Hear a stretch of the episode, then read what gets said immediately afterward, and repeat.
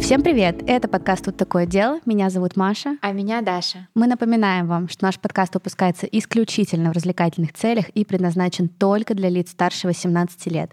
Мы также не рекомендуем слушать наш подкаст людям с повышенной чувствительностью, так как мы с Дашей и с нашим прекрасным гостем сегодня обсуждаем все детали преступлений, ничего от вас не скрывая. А еще мы, как всегда, за взаимное уважение, активное согласие, не насилие и соблюдение законодательства. Мы не поддерживаем распространение насилия, не одобряем преступников и их преступления, даже если иногда говорим про них в шутливой форме, и надеемся, что и вы тоже.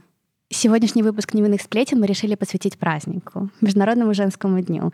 Но обсуждать важность этого дня и рассказывать друг другу true crime истории в тему мы будем не одни. Да, это тот редкий случай, когда мы с Дашей решили социализироваться.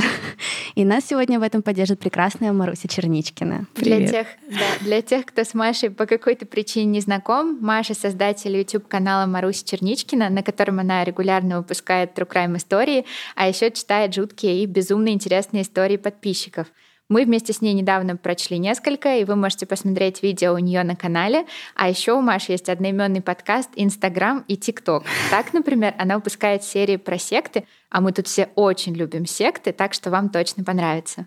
Все так, подтверждаю. Подписываюсь под каждым словом. Очень приятно, что девочки пригласили меня к себе. А мы очень рады, что ты пришла. 8 марта — это день, когда мы отмечаем достижения в вопросах равенства, обсуждаем произошедшее и поддерживаем друг друга в дальнейших достижениях. И это все прекрасно, но я хочу поговорить про другое. Мне кажется, сейчас очень явно заметны изменения true crime трендов. Раньше мы могли наблюдать сексуализацию женщин, жертв, как в детективах, так и в true crime историях. И это касается всего, от того, как их изображали, до способа повествования. Сейчас же все это меняется. Я тут говорю не о тех, кто с ума сходит по красивым серийникам. Я туда даже не хочу заходить. Но сейчас, мне кажется, true crime сообщество меняет фокус, и женщины с большим интересом углубляются в true crime. И все это подтолкнуло меня к такому вопросу к девушкам. Дамы, вот вы как думаете, почему женщины так любят true crime? Это, кстати, очень интересный вопрос. Мне кажется, что это какой-то способ услышать чужой опыт, если девушка была жертвой. Вообще, на самом деле, если говорить прям серьезно, и не только про девушек, а вообще, в принципе, про всех, то, насколько я понимаю, True Crime помогает нам экологично, в принципе, испытать адреналин и испытать те эмоции, которых нам не хватает в повседневной жизни. Вот. Поэтому мы смотрим True Crime, триллеры, ужасы и вообще все такое криповое и пугающее. Да, я очень согласна. И я э, в связи с этим читала когда-то очень давно статью на Wonderzine, и там как раз этот вот вопрос поднимался, и там тоже было про адреналин, про то, что нам нравится вот так вот, сидя на диванчике, да. безопасно чувствовать выплески адреналина. Ты знаешь, что там что-то такое криповое происходит, но с тобой это все хорошо. А вот для женщин конкретно это способ примерить на себя вот эту вот роль жертвы и понять, как можно безопасно из этой ситуации выйти, используя вот тот опыт, про который рассказывают там в каком-то true crime сериале, сериале или mm-hmm. в каком-то фильме. И вот таким образом пережить вот это вот все и мозг таким образом подготовить к возможной опасности. Да. Да, но говорят вообще, что смотря True Crime и понимая, как мыслит преступник, страхи женщины перестают быть необоснованными. И они больше не чувствуют себя одинокими в этом вопросе. То есть это не просто страх, что там за мной кто-то следит, это mm. уже что-то обоснованное, конкретное, потому что это уже с кем-то было, я не просто так боюсь. Некоторые предполагают даже, что женщина неосознанно учатся на этих историях. И даже если они так и не думают, неосознанно это вот обучение, процесс обучения, он проходит. Плюс это эмпатия. Они задаются вопросом, что бы сделала я. Другие также говорят, что тут также играет роль как бы предупреждение. То есть, ага, вот, я узнала, как это все, и я с такого не сделаю никогда, и никому с собой такого не дам. Это, конечно, относится к мужчинам тоже. Просто все равно у любого true crime подкасты и не только, mm-hmm. True ютубера, подавляющее большинство слушателей это все же женщины. И так как меняется фокус в рассказах о реальных преступлениях, мы решили рассказать вам три истории о сильных и, безусловно, крутых женщинах. И начнет сегодня Даша история. Да, начну я с такой очень жизнеутверждающей истории, истории про women power, про сильную волю, про преодоление обстоятельств. А еще, что самое приятное, чего очень часто не достает в True Crime историях, это история про справедливость. Mm-hmm. Да, но сначала познакомился с Халилом Уиллером Уивером. И 19 ноября 2016 года Халил загуглил у себя в телефоне, какие наркотики позволяют вырубить человека для изнасилования. И он серьезно загуглил date rape drugs Серьезно, прям вот в поиске забил дейт, рейп, драгс. И ему что-то нормальное Да, ему выдалось. что-то, да, ему что-то выдалось. То да. есть как бы оптимизированный Рабо- запрос был. работает. А ты так не гуглила никогда? Нет, ничего не докажете. Ну, просто там все очень быстро выдается. Пожалуйста, аккуратно. Да, через VPN. да. К сожалению, это все очень плохо, да. Да, но Халил гуглил не через VPN, он просто зашел в Google, да, и в строчке поиска забил. И написал 20-летний Сари Батлер в приложении Tect. Это приложение по типу Тиндера, социальная сеть для знакомств. Там такая же вот э, система, то есть люди мэчатся, общаются и потом встречаются. Но эта сеть себя позиционирует как такая сеть для секс-знакомств больше. Мгм. И вот Халил написал Саре с предложением встречи и сразу же, не отходя от дела, к сексу. За это он обещал заплатить ей 500 долларов. А девушка явно нервничала и спросила у него, ты же не серийный убийца, верно?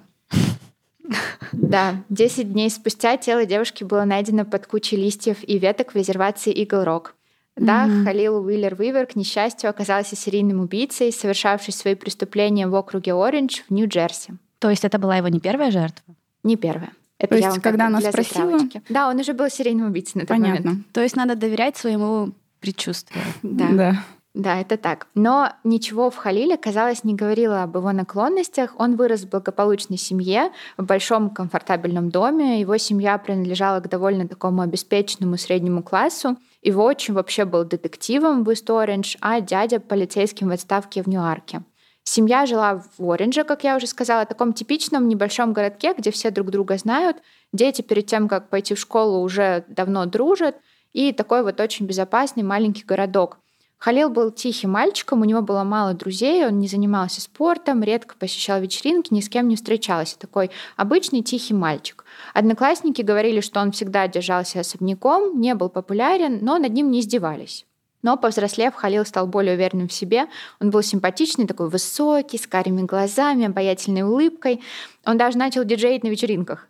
То есть настолько себя уверенным почувствовал, купил себе серебристый BMW и начал встречаться с девушкой.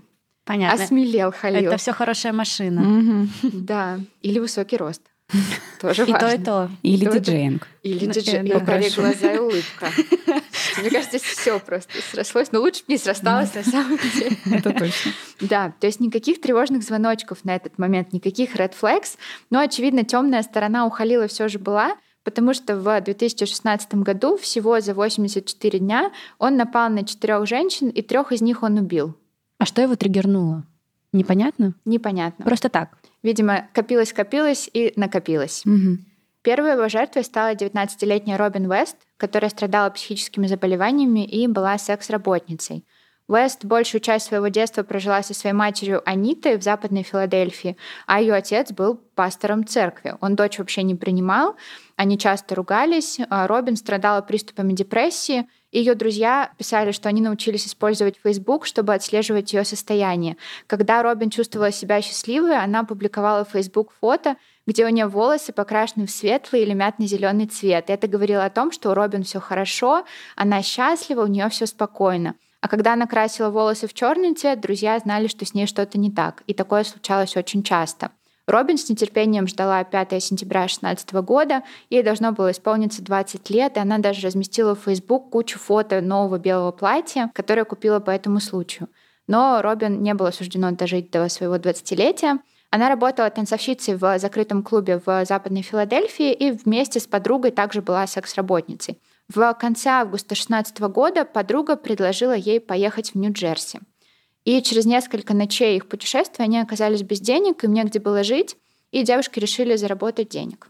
Они вышли на трассу, и рядом с ними сразу же остановилась машина, и водитель позвал Робин поехать с ним. Девушка согласилась, и больше ее никто не видел. На следующий день после ее исчезновения местной полиции поступило сообщение о пожаре в заброшенном доме. И там они обнаружили останки девушки. Ее изнасиловали, задушили и подожгли. И так как ее тело было очень сильно обожжено, то девушку удалось опознать только через две недели с помощью стоматологических карт. А, то есть ее прям сожгли. Ее прям полностью сожгли. Ого. Да, Он, очевидно, был очень злой на женщин. Видимо, да. Причем ничего не предвещало такой беды. Его не обижала женщина, у него были нормальные отношения с матерью, его не бросала девушка. То есть какого-то вот такого случая, триггера у него не было в жизни. Это очень странно. И очень страшно. Да. Очень. Но всего через несколько недель после этого было найдено тело еще одной девушки. То есть он прям плотно так достаточно mm-hmm. своих жертв убивал. Джоан Браун, которой в 16 году исполнилось 33 года, родилась в Агасте, штат Мэн. У нее была большая семья, сестра и шесть братьев. Ласково в семье ее называли Билли Джо. И когда ей было пять лет, семья переехала в Ньюарк. Но у Джоан тоже были психические заболевания, у нее было биполярное расстройство и шизофрения. То есть такой паттерн его жертв, в принципе, можно уже на этот момент выделить. То есть девушки такие из неблагополучных слоев общества, страдающие наркозависимостью, какими-то психическими заболеваниями. Часто эти девушки либо работали танцовщицами в каких-то клубах, стрип-клубах, либо были секс-работницами. И вот Джан страдала не только от психических заболеваний, но и от наркозависимости и работала в проституции уже 10 лет. Это так странно, что он еще и по психическим заболеваниям как-то выбирал себе жертв, потому что это же то, что ты не узнаешь о человеке просто как, типа, ты видишь там, я не знаю, женщину, которая занимается секс-работой а это то, что ты должен узнать, когда ты уже познакомишься с человеком. Да, либо он подсознательно чувствовал. Может быть, mm. он был таким эмпатичным достаточно. Потому ну, что, да. ну, правда, какой-то очень интересный паттерн. Прям mm-hmm. можно вот так вот галочками отмечать чек, mm-hmm. чек, чек у его жертв. Но не у всех. Я mm-hmm. расскажу про это. Ну, да. а у нас есть какая-то информация? Он к каким-то другим девушкам подходил, и ничего у него не получалось? Такого, честно говоря, я не нашла. Mm-hmm. Ну, то есть есть э, попытки с одной девушкой, самой последней девушкой. Он долго пытался к ней подобраться, у него не получилось. Потом он другим образом к ней подошел таким окольным путем. Вот это вот, наверное, к твоему вопросу относится. Mm. То, что да, у него было такое, что ему не получалось, но он все равно в итоге добивался своего. Mm-hmm. То есть это какая-то не случайная жертва обычно не он случайно, то есть да. И он потом на суде говорил, что он специально выбирает вот таких девушек, потому что, ну, они из низших слоев общества, и он считал их не людьми. Да, да. Извините, вот я начинаю вот. злиться. Нормально, нормально. И друзья Джан беспокоились за ее безопасность. И Джан, правда, она пыталась выбраться, она искала помощи, она обращалась во всякие организации, пыталась лечиться и боролась. Но, как и в случае с Робин, Джан нужны были деньги, и она вышла на дорогу. И снова к ней подъехал Халил, и они уехали. И 5 декабря 2016 года останки Джан были обнаружены в другом заброшенном доме. На носу и рту девушки была клейкая лента, и причиной смерти признали удушение. Ее также изнасиловали. И, наконец, 22 ноября 2016 года Уиллер Уивер убил свою третью и последнюю жертву, 20-летнюю Сару Батлер, ту самую, которая спрашивала, ты же не серийный убийца. Сара отличалась от других жертв Уиллер Уивера. Она не была проституткой, не страдала психическими заболеваниями, была из хорошей семьи. И именно Сара была такой последней каплей, которая в итоге привела к поимке Халила. А помощник прокурора Эссекса Адам Уиллер также сказал, что Халил специально выбирал девушек, у которых были зависимости, которые работали проститутками, которых он считал менее ценными, как я уже говорила. И девушка Сара была дома на День Благодарения. Именно тогда она познакомилась с Халилом и приняла его предложение встретиться в этом приложении Тект. Сара сказала матери, что собирается встретиться с подругой, и это был последний раз, когда кто-либо видел Сару живой. Ее тело было обнаружено 1 декабря 2016 года в заповеднике Игл-Рок. Три нападения, три жертвы. Но помните, вначале я говорила, что нападений было четыре, mm-hmm. а жертв три. Потому что одна из жертв, Тиффани Тейлор, смогла выжить. Тиффани выросла в квартире в Джерси-Сити, и у нее было очень сложное детство. Квартира, где она выросла, как она рассказывает сама, находилась в очень неблагополучном жилом комплексе. Там нормой было увидеть труп на лестнице. Там постоянно тусили дилеры, все вокруг было в наркотиках, на женщин там постоянно нападали. Она рассказывает, что на ее глазах убили двух ее парней. Они были дилерами, их просто убили другие. Когда застрелили одного из них, она говорит, ей пришлось оттирать со своего лица кровь его.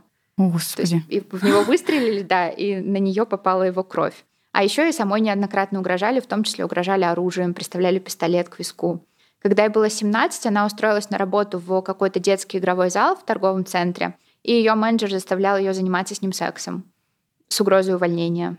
Да, она в общем, раска... местечко такое. Да, такое, да, и жизнь тоже такая себе, да. Мне кажется, интересно, человек когда-нибудь теряет к таким вот событиям чувствительность? Но ну вот в какой-то момент он перестает думать, что это что-то вот прям... Воспринимать это, я даже не знаю, как это писать, воспринимать это настолько тяжело. Мне кажется, да, мозг адаптируется, и Думаешь? немножко границы нормы стираются. Mm. И вот поэтому так сложно выбраться. Почему бездомные люди очень редко возвращаются снова к обычной жизни, потому что для них стирается норма. То есть для них норма — это жить на улице. А странно вот то, что у людей есть дома, они там постоянно куда-то приходят. Так что мне кажется, что это уже какая-то такая небольшая деформация. Понятно, что это травма, но еще и мозг деформируется немножко. Угу. Вот, но вместе с матерью Тейлор 18 лет приехала в Орландо, штат Флорида. Она изучала музыкальную инженерию и психологию, но ее стремление построить карьеру так и не воплотилось в жизнь, потому что она забеременела. Она говорит, я хотела заниматься гимнастикой, или быть фигуристкой, или певицей, или актрисой, но когда я забеременела, я почти от всего отказалась. И к 20 годам у нее была дочь, наркотическая зависимость и судимость за наркотики. Получить работу оказалось вообще нереальным, и она стала проституткой. Так как Тейлор и ее семья, это интересно, они были свидетелями Иеговы, то Тейлор отказывалась заниматься сексом с женатыми мужчинами, и если она могла просто украсть их деньги и уйти, она так и делала. Какое да. ну, интересное. Изящное ну, решение проблемы. Да, очень изящно, действительно. Да, и вот одним из мужчин, которых она ограбила, был Уиллер Уивер. Да, лучше бы их пути не пересекались, конечно. Подожди, то есть, получается, он был женат? Нет, а она просто, вот это у нее такой вот пунктик был, а, то, что она да, с, с другими она могла, потому что... Да, вот. Их познакомил общий друг э, с Халилом. Халил напился, и Тейлор просто забрала его бумажник. Семь месяцев спустя у ее матери диагностировали рак. Они смогли оплачивать медицинские счета и аренду за квартиру. Их выселили из квартиры, они жили в машине. И Тейлор понимает, что ей опять нужно возвращаться на улицу. Я смотрела интервью, и она, знаете, такая оптимистка. Она рассказывает, что ей постоянно звонил один мужчина. Он ей угрожал и говорил, я твое единственное будущее. Звучит ужасно, звучит как угроза. Она говорит, может быть, он имел в виду другое, может быть, будущее для него значит семью, детей, там общий быт. Ты это слушаешь и такой думаешь, блин, вот человек через столько всего прошел и все равно как-то абсолютно по-особенному видит жизнь и видит мир вокруг себя. Ну да. И тем временем Тейлор продолжает получать другие сообщения с просьбой секса, но для нее это в силу ее профессии, наверное, так. Это норма. Тейлор даже меняет номер, но незнакомец находит ее новый номер и продолжает писать ей сообщения. Когда она отказывается, незнакомец просто предлагает ей больше денег. Наконец Тейлор соглашается, она опять хотела забрать деньги и просто уйти, и договорилась встретиться с незнакомцем у отеля Риц. И вы уже сами можете догадаться, что этим таинственным незнакомцем был Халил. Но Тейлор его не узнала, он был в лыжной маске, и ей это почему-то не показалось странным. Видимо, она видела всяких разных странных мужчин в своей жизни. Тем более он заплатил ей сразу же 80 долларов наличными. А лыжная маска — это когда вот так глаза только видно? Да. Как балаклава, типа? Как балаклава, да. да. Странно, что она вообще даже на секунду не задумалась, что это что-то необычное. Ну, может быть, у него там была все таки семья, и он не хотел светить свое лицо. Mm. Может быть, он инкогнито был. А может быть, она думала, что он очень стильный. Вот сейчас же балаклавы все носят. Да, как раз 16 год. ушками. Да, да, все так. Ну, к тому же он еще деньги сразу дал, поэтому она такая, да это все. Mm. И он сел в машину к Тейлор, он сказал, что ему в отеле будет некомфортно, на пассажирское сиденье. И в какой-то момент он попросил остановить машину, ему нужно было выйти. Машина остановилась, а Тейлор почувствовала удар по голове. Но либо в некоторых источниках было, что он ей подсыпал наркотик в ее чай, и она отключилась. Но в любом случае она отключилась, и когда очнулась, почувствовала его вес на себе, его рука сдавливала ее горло, она не могла дышать, на рту и носу была клейкая лента, а запястья были скованы наручниками, и он ее насиловал. И тут незнакомец снял лыжную маску и спросил, помнит ли она его, потому что она какое-то время назад украла его бумажник. Она закричала, говорит, пожалуйста, не убивай меня, пожалуйста, не убивай меня. А на этот момент Тейлор была беременна от одного из своих ну, клиентов. Она, она же там знала? Она знала об этом, да. Она была где-то на третьем, на четвертом месяце беременности. И Халил сказал, я знаю. Он я, просто сейчас Я думаю, что он...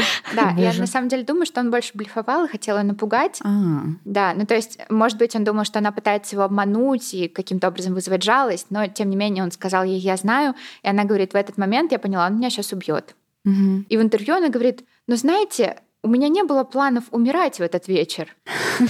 Я решила, что все будет по-другому. И она говорит, вообще ты мне писал.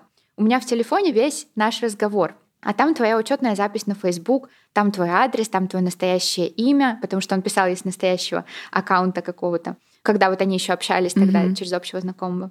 Но моего телефона здесь нет. Он в номере 32 в отеле Риц.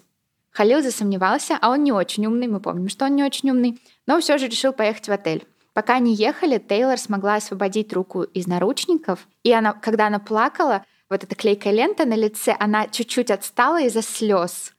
И она это все продумала. И она не просто так его вот этот отель заманила. То есть там, да, там тоже есть такая подводочка небольшая. И когда они приехали к отелю, Халил сказал, что она должна идти вперед, а он будет за ней следить, ее не выпустит там из виду, она не должна совершать глупости, иначе он ее тут же убьет. Когда Тейлор подошла к двери номера 32, а она точно знала, что номер не пустой, она пнула дверь, там был ее знакомый наркоман, который ждал дилера в этот момент. И он был готов тут же открыть дверь, потому что у него была жесткая ломка. И он моментально открывает дверь, Тейлор туда забегает и захлапывает в дверь, закрывает ее на все замки. Халил какое-то время стучится в дверь, кричит, но Тейлор говорит, что вызвала полицию, он убегает. Боже, я прям как будто там. Вообще, да. Приезжает полиция, но они не верят Тейлор вообще. Она им говорит, пожалуйста, а у нее до сих пор наручники. Она говорит, пожалуйста, снимите меня. В Там интервью, же отпечатки. Да, в интервью она рассказывает, пока на мне были эти наручники, у меня было ощущение, что он до сих пор меня душит. Угу. И она их умоляла, просто снимите наручники. Они говорят, нет, вообще мы тебя сейчас заберем, ты проститутка, мы тебя сейчас посадим, мы тебя арестуем, мы тебе не верим, ты тут все придумала. И она говорит, они правда обращались со мной как с мусором. И она ничего не смогла сделать. Она просто ушла. А полиция ее не послушала. Очень хочется выругаться. Да, да. Но Халил еще не понял, с кем он связался. Хм. Да. Помните, я говорила, во-первых, что это история про справедливость, а еще что Сара Батлер была не похожа на остальных жертв. Потому что, как бы грустно это ни звучало в отношении остальных девушек, о Саре было кому заботиться и было кому ее искать. Поэтому, когда девушка не вернулась домой и более того не отвечала на звонки, тем же вечером ее семья и близкая подруга Ламия Браун тут же забили тревогу. Подожди, Через... а почему она не вернулась домой? Ее забрали? Ее убили. Это вот та Сара Браун, которая писала.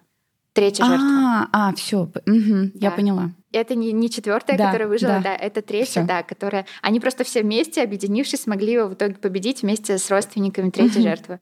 Буквально через три часа после исчезновения, то есть прям совсем немножко времени прошло, они нашли машину Сары рядом с заброшенной фабрикой и поняли, что здесь что-то случилось. Они тут же вызвали полицию, но девушки решили, что они не будут сидеть сложа руки, пока идет расследование, потому что это может быть слишком долго, они должны спасти Сару, они должны ей помочь. Там была сестра Сары, была ее подруга Ламия Браун, и присоединилась еще одна подруга Саманта Ривера. Они забрали ноутбук Сары, ее подруга знала пароль, проверили почту и Facebook, там ничего не нашли. Но открыли вот это вот приложение Tect и зашли в аккаунт Сары и увидели там, что Сара переписывалась с мужчиной с ником Лил Яхт Рок. Вот так вот. Интересно. Да. да, переписка вполне обыденная, а вот последнее сообщение и предложение встречи и секса подсказало девушкам, что им точно нужно найти этого Лил Яхтрок. Саманта Ривер регистрируется на текст, используя чужое фото и вымышленное имя, и пишет вот этому Лил Яхтрок тут же, предлагает ему познакомиться, пообщаться. Моментально он ей отвечает, они общаются какое-то время. Через несколько дней после исчезновения Сары девушки приезжают в полицейский участок, пытаются узнать, удалось ли что-то найти, каким-то образом выяснить, где Сара, но никаких новостей не было, и девушки понимают, что надо действовать. Они пишут Лил Яхтрок с предложением встретиться, с предложением секса, то есть они прямо пишут, что вот мне грустно и одиноко, давай мы с тобой встретимся. Он с радостью, естественно, соглашается, говорит, я даже готов заплатить, я прямо сейчас за тобой заеду. И девушки тут же подходят к полиции, говорят, ребята, тут как бы такое, нам как бы преступника надо ловить, а он угу. вот уже на крючке. И полиция, что самое удивительное, их слушает. Они вместо этих девушек навстречу подсылают двух полицейских, и полицейские смогли его поймать угу. благодаря девушкам. И девушки не просто смогли его заманить в ловушку, они еще и рассказали полиции, что Халил использовал свой телефон для поиска жертв. То есть они объяснили, как он их заманивал, чтобы полиции было что искать. И благодаря этому полиция смогла получить необходимые доказательства с телефона Халила, потому что с помощью своего телефона он делал все. Он был вообще неумный. И всего через пять дней после этого Халил был заключен под стражу. Представьте, сколько бы времени это заняло без их участия, сколько бы еще девушек он успел убить а здесь просто практически моментально. Да, а учитывая, какой род деятельности был у его жертв, и то, как у нас правоохранительные органы да везде, мне кажется, угу. относятся к людям такой профессии, я угу. так сказала, это было бы очень долго. Да, угу. да, но им нужно было свидетельство. Mm. Им нужен был кто-то, кто сможет рассказать, что случилось. И тут в игру вступает Тейлор. Mm-hmm. Она читает в газете статью о том, что Уиллер Уивер был арестован в связи с убийством Сары Батлер. Она говорит, нет, не только в связи с ее убийством, я расскажу. Несмотря на то, что Тейлор было страшно, у нее был негативный опыт общения с полицией, она им вообще не верила. Она пришла в суд, давала показания целый день, и благодаря ей Халила признали виновным по всем пунктам заключения и приговорили американской системе к 160 годам тюремного заключения. Ура! Да, и Тейлор говорила, что она хотела, чтобы Халил видел ее и знал, что это она сделала. Я надеюсь, она свою речь начала с фразы «Ты помнишь меня?» Это меня ты душил. Шикарно было бы. Да, вот такая вот история про Woman Power, очень вдохновляющая, положительная. Мне она безумно понравилась. Да, чудесная история. Особенно как подружки объединились. Да, Да. и решили проблему просто сами, взяли все в свои руки. Вот это Да. вот прям Да, женщины. Восхищаюсь. Да. Мне очень понравилось. Чудесно. У меня такое прям приподнятое настроение. Ну вот, на приподнятом настроении рассказывай нам свою историю. Хорошо. В 1856 году на пороге офиса Алана Пинкертона, который руководил очень известным сыскным агентством, появилась 23-летняя хрупкая молодая леди. Пинкертон решил, что девушка хочет работать у него секретарем, потому что недавно он публиковал вакансию в газете в местной. Но девушка возразила, ответив, что в роли детектива она будет гораздо более полезна, чем подавая кофе. Леди производила приятное впечатление своими манерами, она была такая очень грациозная, а самое главное — умная. И она умела держать себя в руках, отстаивать свою точку зрения аргументированно и спокойно. Она сказала, что женщина-детектив на самом деле обладает многими преимуществами перед мужчинами и способна выудить секреты оттуда, куда мужчинам вход заказан. Вопреки предрассудкам, Пинкертон нанял Кейт Уорн на должность детектива. И это было настоящим новаторством, потому что это случилось за 47 лет до того, как в американскую полицию, в принципе, э, стали принимать на работу женщин. Кстати, его брат Роберт Пинкертон, который был совладельцем бизнеса, его партнером, он был очень против этого решения, но Алан настоял, и это было очень не зря. То есть она прям первая женщина-детектив. Ну, технически вторая, насколько я знаю, но в Америке первая. И моя история будет про Кейт Уорн, первую детективку Америки. Этой женщине, между прочим, своей жизнью обязан сам Линкольн. И я умышленно сейчас сказала детективка. Во-первых, потому что сегодня 8 марта. И никто, даже самые, самые противники феминитивов не могут со мной не согласиться здесь. Ну и вообще мне очень нравится, как звучит детективка. Это как-то звучит по-хулигански. Да, это Вам не кажется? очень, да. Да. Агентство Алана Пинкертона в тот момент было очень широко известно. Его детективы брались преимущественно за дела государственного масштаба. Они всегда выходили из своих дел победителями. А сам образ Алана Пинкертона выступил таким неким вдохновением для, э, например, Агаты Кристи, когда она писала «Эркюля Пуаро», и для Артура Конан Дойля, У когда... него были усы. Я не знаю. Я не видела его фотографии, видела только фотографии Кейт Уорн. Я очень надеюсь, что у него были усы, как у Эркюля Пуаро, такие красивые. Мы можем сейчас загуглить и посмотреть и Конечно. сказать. Но вообще усы тогда были очень модными. A few moments later. Э, так, у меня плохие и хорошие новости одновременно. У него не было усов, но была борода. Выглядел он так. Ему бы пошли усы. Да. Да. Так что, видимо, усы у Эркюля Пуаро — это исключительно додумка Агаты Кристи. В общем, Кейт Уорн очень быстро зарекомендовала себя как незаменимый сотрудник агентства. Пинкертон описывал Уорн как стройную девушку, изящную в движениях, с хорошими манерами. Ее нежные голубые глаза были наполнены огнем. У нее было широкое, честное лицо, которое могло без труда выражать как участие и скорбь, так и твердость, решительность. Ну, в общем, как вы слышите, он был в нее влюблен. У них закрутился на самом деле действительно роман, даже несмотря на то, что у Алана вообще-то были жена, дети. Ну, вот так. А, кстати, сама Кейт Уоррен в тот момент уже была вдовой. Ей было 23, но она уже была вдовой, и у нее тоже был ребенок. Она ему отвечала на его чувства? Или... Да, да. Не буду пока спойлерить, но да. Действительно, в тот образ, который рисуется в голове, очень сложно не влюбиться. Вот сейчас закройте свои глаза, представьте себе такую симпатичную, умную, участливую девушку, которая умела находить выход даже в самых, казалось бы, безвыходных ситуациях, обладала таким гибким, пытливым умом. Она входила в доверие к женам преступников, добывала ценную информацию, посещала мероприятия, маскируясь под кого угодно. Она с легкостью меняла акценты, примеряла на себя просто тысячи личностей. В общем, очень-очень классный образ рисуется. Как-то раз, кстати, она переоделась в гадалку и, представьте себе, убедила преступника сознаться во всем полиции, прийти с повинной. Сказала, что если он этого не сделает, то его будет преследовать злой рок. Да ладно. И он действительно на это повелся. Ну, в общем, очень э, такая девушка, классная. Но самым ее знаменитым кейсом, как я уже сказала, было предотвращение покушения на Авраама Линкольна. Небольшая такая будет историческая справка. Линкольн был избран президентом в очень тяжелое для штатов время. Э, В 1860-м назрел конфликт между северными и южными штатами, И если совсем просто, то США просто было поделено на такие две экономические зоны. Был аграрный рабовладельческий юг и промышленный север. Долгое время эти два региона существовали в мире, потому что север нуждался в сырье с юга, а юг в машинах севера. Однако постепенно между ними нарастали противоречия, и если так не углубляться в подробности и очень упростить ситуацию, камнем преткновения был вопрос рабовладельчества, потому что север был против, а юг за. И Линкольн был представителем севера, то есть он был против распространения рабства. И его победа на выборах в 1961 году еще больше разделила американский народ. Его избрание было сигналом для южных штатов к выходу из состава США. Север был против разделения страны, и так началась гражданская война. В общем, время было очень неспокойное, как вы понимаете. И вот в частное сыскное агентство Алана Пинкертона обратился президент, но не США, а американской э, сети железных дорог он попросил заняться расследованием сепаратистской деятельности в Мэриленде. Это такой небольшой штат. Он был уверен, что сепаратисты планируют какую-то серию терактов. Очень хотел провести расследование и предотвратить эти теракты. Пинкертон, в свою очередь, направил пять своих лучших агентов, среди которых была Кейт Уорн, в Балтимор. Это был очаг сепаратистской деятельности. И, выдавая себя за богатую южную красавицу, Кейт проникала на все важнейшие э, собрания сепаратистов, и ее невидимость, порожденная сексизмом XIX века, была ее преимуществом.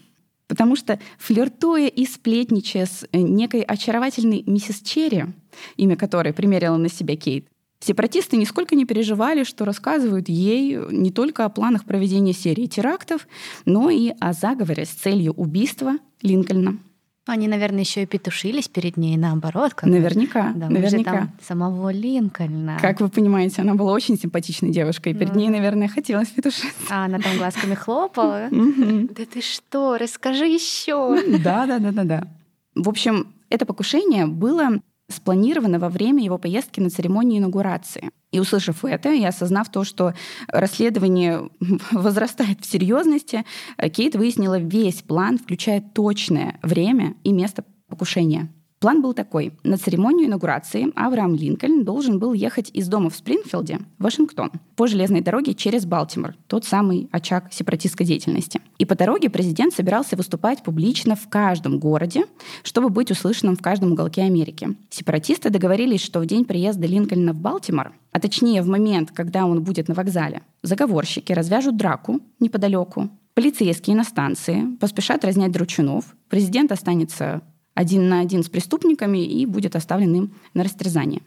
Когда Уоррен раскрыла план сепаратистов, она рассказала обо всем начальнику, ну а Пинкертон тут же попросила встречи с президентом.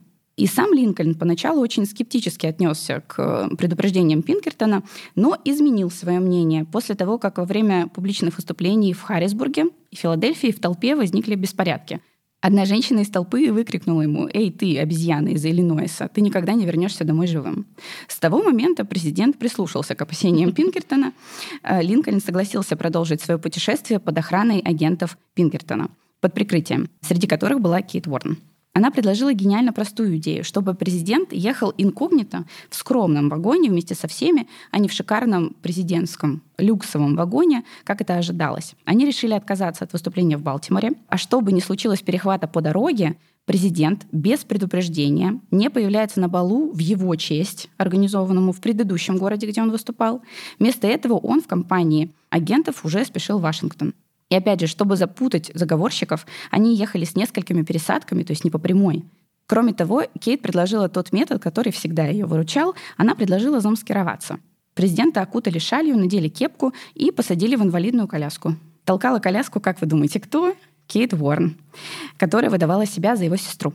Никто и подумать не мог, что президент будет передвигаться вот в таком виде по своей стране, но отчаянные времена требуют отчаянных мер. Ну да, и тогда же не было такой медийности все таки Никто не видел, как выглядит президент, даже фотографии так не распространялись. Да, не было способа скорой связи, чтобы там, например, какой-нибудь э, заговорщик был на том самом балу, на котором он должен был выступать. В общем, не было таких моментов, и этим можно было воспользоваться. В общем, вся эта операция спасения, это была ну, действительно настоящая операция с позывными, азбукой Морза, скрытыми сигналами. Кстати, позывной Кейт в той поездке был Вишенка. О, видимо, Черри, да. да, видимо, в честь миссис Черри, который этот псевдоним помог ей раскрыть покушение. Линкольн и Уоррен передвигались в одном купе, и она не смыкала глаз ни днем, ни ночью, оберегая покой президента. И легенда гласит, что именно эту поездку Пинкертон увековечил, создав девиз своего агентства «Мы никогда не спим». О. Или там, по-моему, «Никогда не смыкаем глаз». Ну, в общем, там можно по-разному перевести, но вы поняли смысл. А Мне очень нравятся истории, где а, женщины пользуются тем, как мужчины их недооценивают. Да. Да, это то, что я хотела сказать, потому что это всегда, не знаю, про справедливость, мне кажется. И такой реванш. Да. Такой, да. Да. Я покажу тебе. В общем, операция закончилась успехом, инаугурация прошла, Авраам Линкольн торжественно вступил в должность. Но тут немножечко в наш позитивный лад вмешивается жизнь. А, К сожалению, покушения на Линкольна продолжались, и через четыре года после описанных событий президента США спасти не смогли. 14 апреля 1965 года Линкольн был на спектакле «Наш американский кузен», и сторонник южан, актер Джон Уикс Бут, проник в президентскую ложу и выстрелил Линкольну в голову. Бут не был занят на спектакле, шедшем в тот день. Он вообще в этом театре появлялся ну, раза два. Но он очень часто там бывал у своих друзей и очень хорошо знал как здание, так и репертуар. И во время самой смешной сцены комедии он вошел в ложу президента и выстрелил в него после одной из реплик с тем расчетом, чтобы звук выстрела был заглушен взрывом хохота. Ну, в общем, Авраам Линкольн умер на следующий день. Ну а что касается Кейт Уоррен, во время гражданской войны она прославилась как одна из самых эффективных детективок Америки. После окончания э, гражданской войны Кейт продолжила карьеру, возглавив в агентстве коллектив уже агентов женщин, которых Пинкертон стал брать на работу гораздо охотнее. А роман? Сейчас, сейчас. К самому пикантному. На самом деле, они очень часто вдвоем выступали во всяких операциях, расследованиях, и они выступали как семейная пара. Я тоже думаю, что по определенным причинам они выступали именно так. Ну и доказывает их роман то, что в 1968 году, когда Кейт заболела пневмонией и, к сожалению, умерла, в последний путь ее проводил именно Пинкертон. А, он Находивший- всю жизнь. Да, да. Он находился у нее у постели и проводил ее в последний путь. Потрясающая история. Мне так нравятся наши сегодняшние героини выпусков. Просто вообще Да. вселяют в меня гордость. Я не могу. Да. Ну, сейчас я вам подпорчу настроение.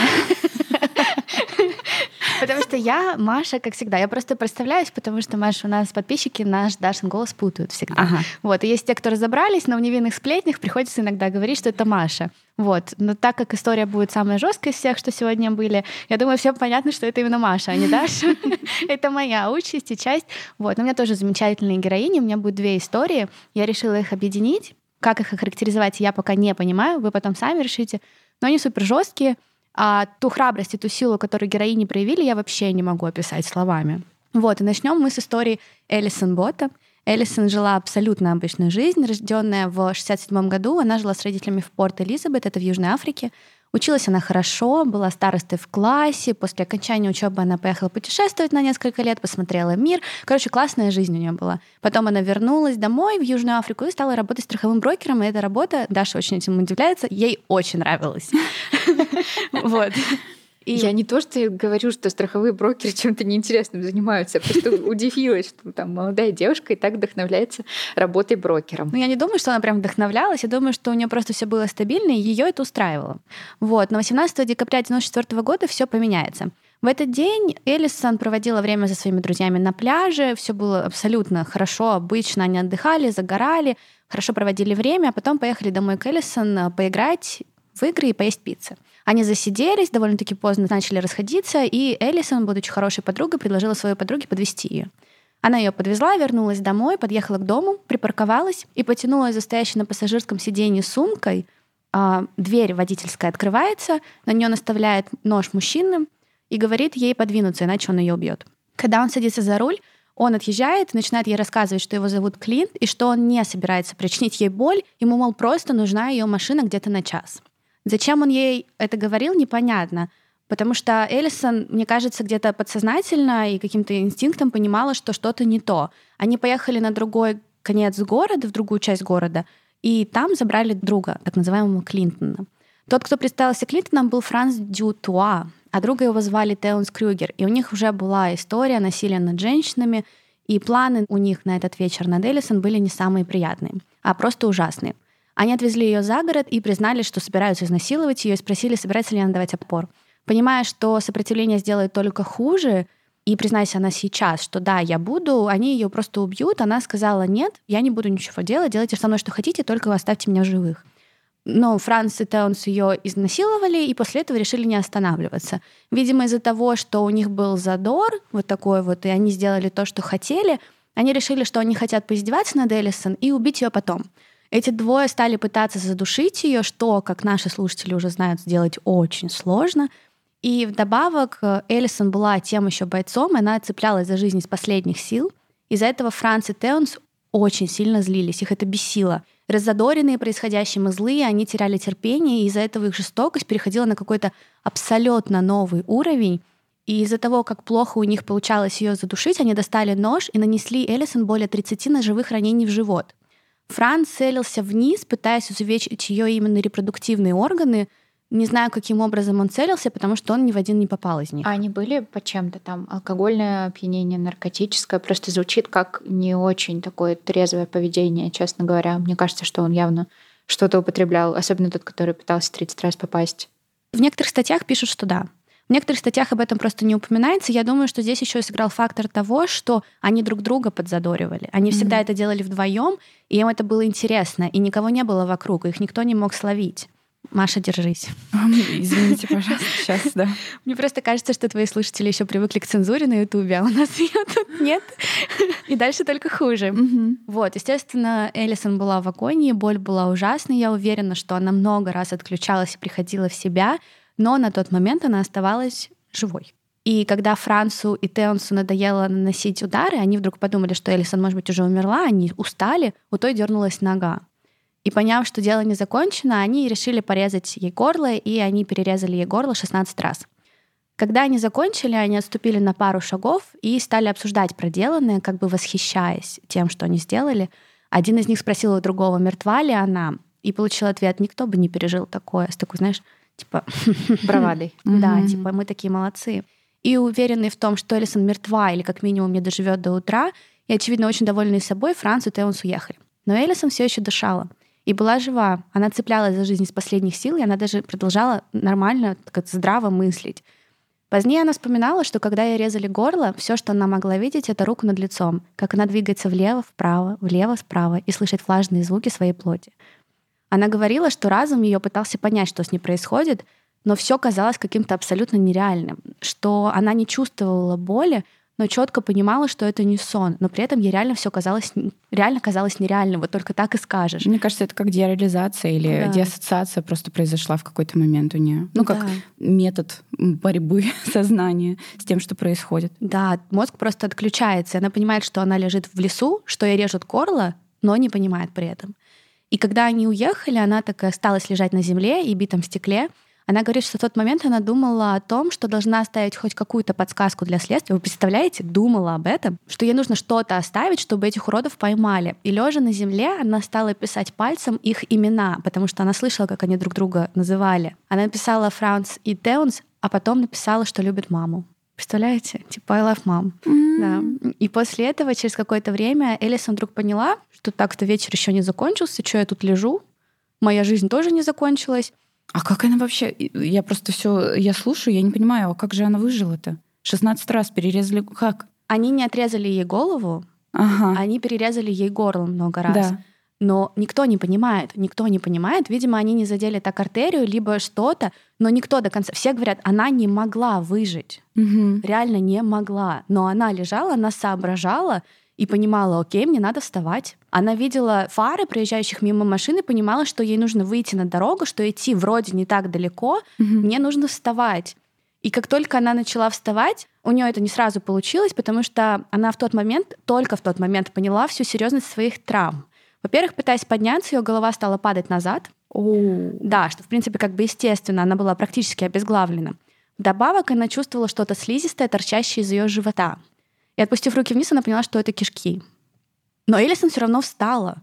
Одной рукой она буквально держала свою голову на месте, второй рукой она держала свои внутренности, чтобы они не вывалились, и она пошла. И она говорит, что она много раз отключалась, когда шла к дороге, что ей это казалось так близко и одновременно далеко — но она шла, она теряла сознание, падала, поднималась, приходила в себя и шла снова. И пока она не дошла до дороги, она не давала себе права сдаться. А когда она дошла, она просто упала на обочине рядом прям с белой линией, понимая, что вот там ее заметят.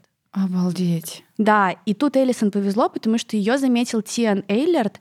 Это молодой ветеринар, который просто приехал в город на каникулы.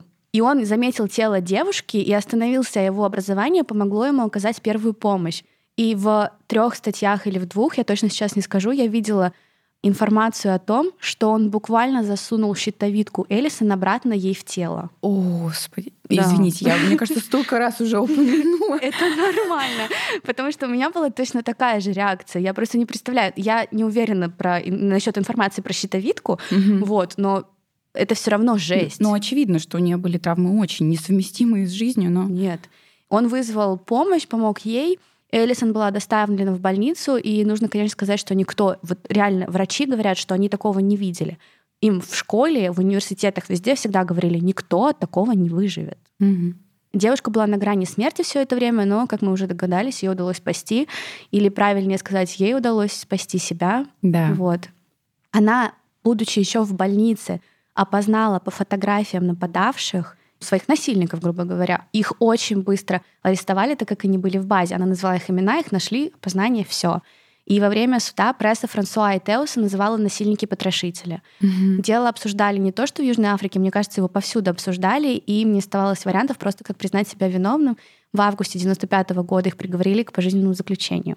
И если вы думаете, что Элисон спасла себя и поэтому молодец, нет, она, естественно, страдала от жесткого посттравматического синдрома, других физических, и я уверена, не только физических проблем, но она все равно не сдавалась.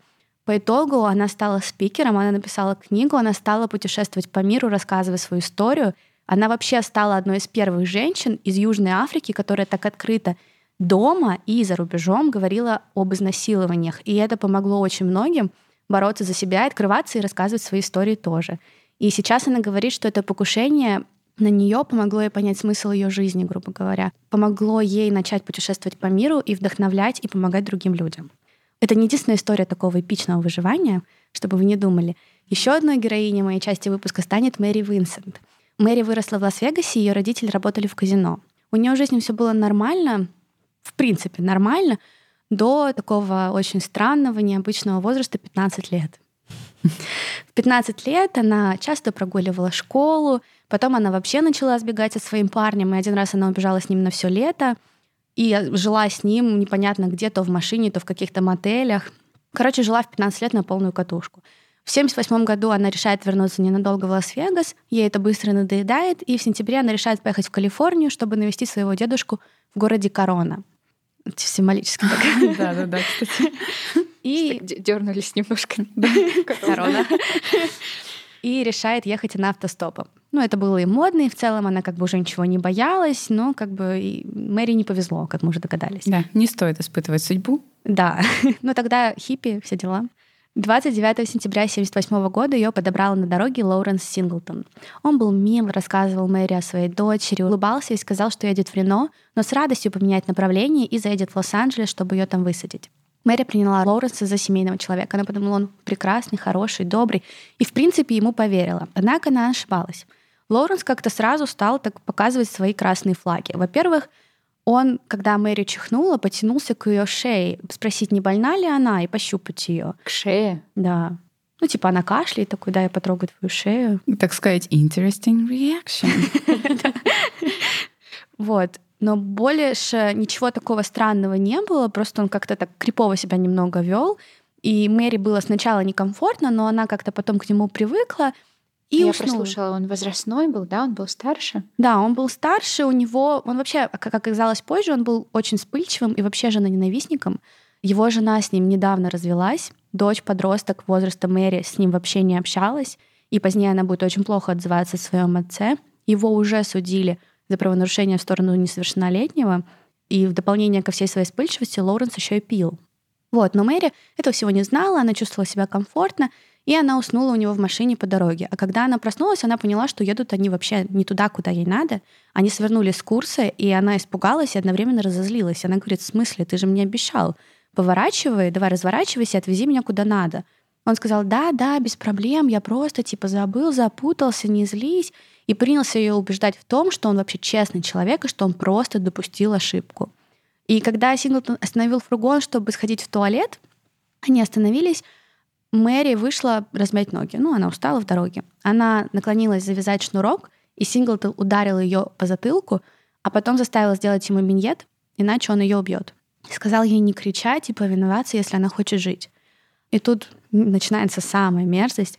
Сначала он связал ей руки и повел к машине, а потом остановился и заставил ее выпить какой-то напиток, в который подмешал какие-то наркотики. Она начала отключаться, она перестала ориентироваться нормально в пространстве, и он начал ее насиловать. Он изнасиловал ее несколько раз. В процессе она постоянно теряла сознание, а потом отключилась совсем. Когда она пришла в сознание, Лоурен сидел рядом. Он сказал ей, что если она хочет идти, то может идти. Типа, я тебя освобожу.